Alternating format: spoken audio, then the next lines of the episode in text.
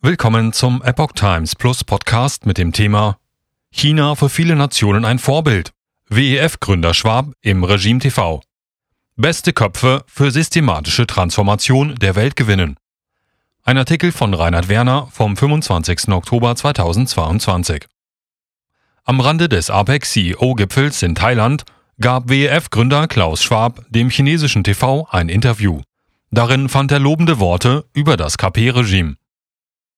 Erneut ließ der Gründer des Weltwirtschaftsforum WEF, Klaus Schwab, in der Vorwoche am Rande des APEC-CEO-Gipfels mit kryptischen Aussagen aufhorchen. In einem Interview, das er am Rande des Treffens in Thailand dem chinesischen Regime gab, fand er lobende Worte für das dortige KP-Regime. Schwab will beste Köpfe für systematische Transformation der Welt gewinnen. In der Zeit vom 16. bis 18. November hat das Treffen in Bangkok stattgefunden. Mehr als 850 Führungskräfte aus Politik und Wirtschaft waren dazu angereist. Die meisten von ihnen kamen aus asiatischen Ländern. Neben Chinas KP-Machthaber Xi Jinping waren auch US-Vizepräsidentin Kamala Harris und Frankreichs Präsident Emmanuel Macron anwesend.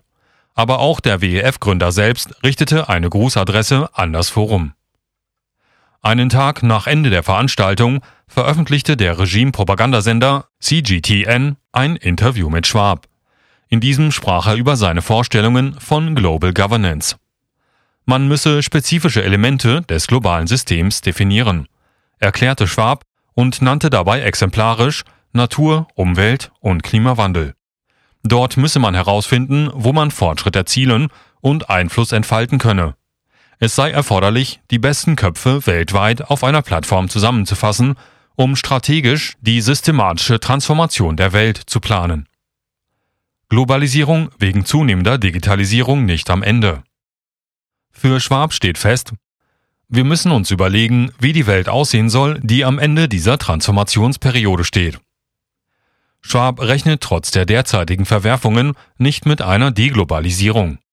Es werde zwar infolge der Schwächen in der globalen Lieferkette künftig mehr Wert auf heimatnahe Versorgungswege gelegt, dennoch werde die Welt noch enger zusammenrücken, da die Weiterentwicklung der Wirtschaft vor allem eine digitale sein werde. Kritiker werfen dem WEF-Chef vor, seinen Einfluss und seine Vernetzung zu nutzen, um gefährliche und freiheitsfeindliche Ideen zu verbreiten. Insbesondere sein sogenanntes Young Global Leader Programm sei dabei ein Werkzeug, um Staat, Wirtschaft und Gesellschaft mit ideologisch denkenden Personen zu unterwandern. Schwab sieht sich selbst als Anhänger der sogenannten Stakeholder Values in Politik und Wirtschaft. Dieser aus der Unternehmensführung bekannte Ansatz stammt aus den 1990er Jahren. Damals dominierte in den Führungstagen der großen Konzerne der sogenannte Shareholder Value. Diesen zufolge sei es die alleinige Aufgabe eines Unternehmens, maximalen Nutzen für seinen Anteilseigner zu stiften. Jedoch stand dieser schon bald in der Kritik, da er soziale Verwerfungen produziere. Stattdessen solle der Stakeholder Value auch Interessensgruppen berücksichtigen, die nicht als Miteigentümer an Unternehmen beteiligt sind. Dazu zählten beispielsweise Mitarbeiter und deren Familien, die Nachbarschaft oder die Gemeinde. Stakeholder-Begriff lässt sich beliebig ideologisch interpretieren. Da es jedoch keinen einheitlichen Maßstab gibt, wie weit die Eigenschaft als Stakeholder in Bezug auf das Gebaren eines Unternehmens reicht, ist der Begriff weit interpretierbar. Klaus Schwab gehört dabei zu jenen Exponenten, die einen sehr weitreichenden Stakeholder-Begriff vor Augen haben. Dazu gehören unter anderem alle potenziell von Unternehmensentscheidungen Betroffene. Und mit Blick auf Phänomene wie den Klimawandel wären das potenziell Milliarden von Menschen. In diesem Zusammenhang sehen Kritiker ein Potenzial zu einer beliebigen und ideologischen Ausweitung des Stakeholder-Begriffs. Die von Schwab unterstützten Bemühungen zur Etablierung der sogenannten ESG-Kriterien gehen ihnen zufolge in diese Richtung.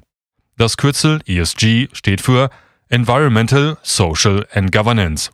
Es beschreibt ein Bewertungssystem, das Unternehmen und öffentliche Institutionen nach bestimmten Umwelt-, Sozial- und Führungskriterien kategorisiert.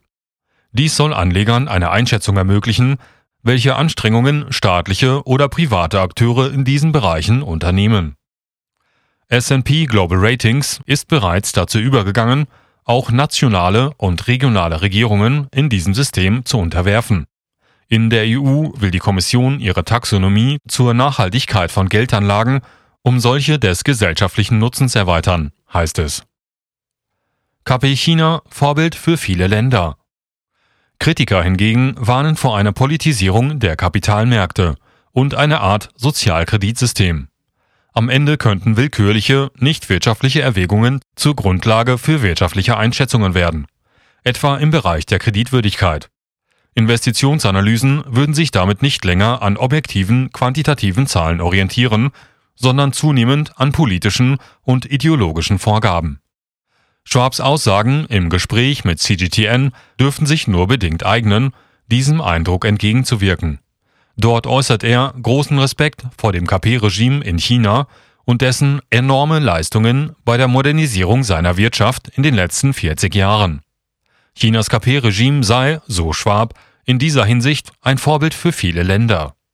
Zwar relativierte er die Aussage, indem er auch betonte, jedes Land solle selbst entscheiden, wie es sein System anpassen möchte. Der 84-Jährige erklärte auch nicht, welche Aspekte davon er als empfehlenswert empfinde. Ein Lob des totalitären kommunistischen Regimes offenbart zugleich seine Einstellung zu westlich-demokratischen Werten. Diktatur, gravierende Menschenrechtsverletzungen bis hin zum Genozid, Beseitigung von Rede- und Glaubensfreiheit oder Ein-Kind-Politik sprach er nicht an. Dennoch lassen seine Aussagen breiten Raum für Interpretationen. Schwab sieht sich als Erfinder des Stakeholder-Ansatzes. Die wirtschaftliche Entwicklung in China ist seit der kommunistischen Machtergreifung 1949 durchgehend vom Willen der totalitär regierenden Partei abhängig. Auch nach der Öffnung der Wirtschaft für einzelne Marktmechanismen galt stets, je bedeutsamer und erfolgreicher Unternehmen wird, umso enger muss seine Entscheidung mit der Partei abstimmen.